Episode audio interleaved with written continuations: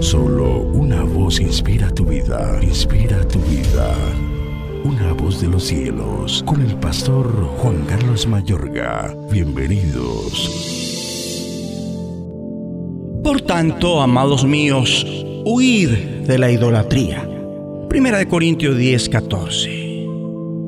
No adoren a los ídolos. Hay gente que adrede o por ignorancia está pecando contra su propio cuerpo, sino contra Dios, o cometen ambos pecados. Uno de estos pecados contra Dios es la idolatría. Y aun cuando este pecado se comete por ignorancia, invitan a los espíritus religiosos malignos a entrar en contacto con las vidas de la gente que se mete en esto.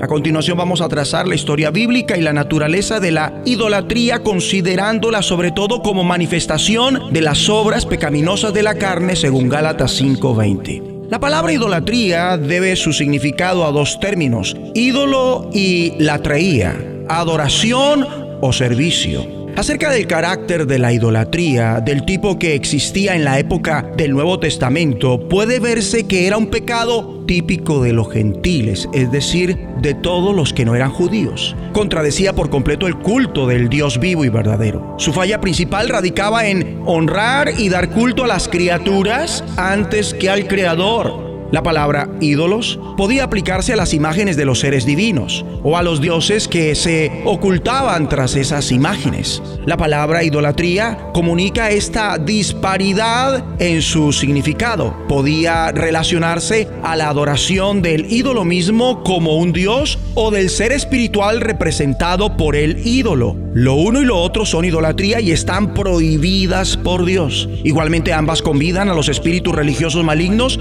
a dar a conocer su presencia.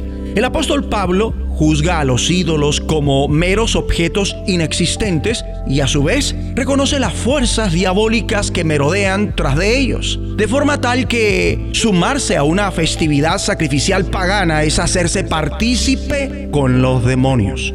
Por causa de esta dimensión diabólica de todas las maneras de idolatría, el apóstol amonesta a los creyentes a apartarse de ella. Entonces, mi amable oyente, pasar por alto o no discernir esta dimensión diabólica de la idolatría te acarrearía serios problemas, tanto a la hora de querer ganar a los idólatras para Cristo, como en lo concerniente a llevar a los nuevos convertidos a la victoria en Cristo. Habrán de darse tanto choques de poder como de verdad. En la Biblia, la constitución del reino de Dios, la inmoralidad sexual y la idolatría es muy ligada entre sí. Frecuentemente es también el caso en este tiempo como hacen gala los símbolos fálicos en los templos de la India. Como resultado de esto, el tradicional adorador de ídolos de los tiempos bíblicos incurría tanto en un pecado religioso como sexual siempre que participaba en ciertas ceremonias religiosas. Y esto era verídico en especial cuando la religión incorporaba la prostitución cúltico-ritual. Ejemplo, el culto a Afrodita, la diosa del amor de Corinto. A propósito, actualmente existe un canal de pornografía que lleva el nombre de esta diosa. En el sentido más amplio de la palabra, idolatría es rendir culto a cualquier cosa que usurpe el lugar que solo Dios merece.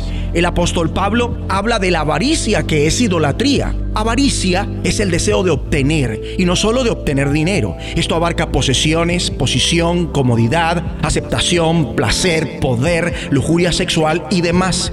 Y este deseo toma el lugar que solo merece Dios, se pone antes que Dios. Es aquello que se ama, que gusta, en quien se confía o a lo que se da más atención que al Señor. De manera que la persona que busca satisfacción fuera de la voluntad de Dios para su vida entra en idolatría. Y el balance final de esto es la avaricia.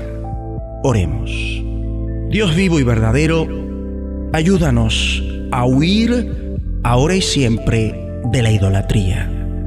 En el nombre de Jesucristo. La voz de los cielos, escúchanos, será de bendición para tu vida. De bendición para tu vida.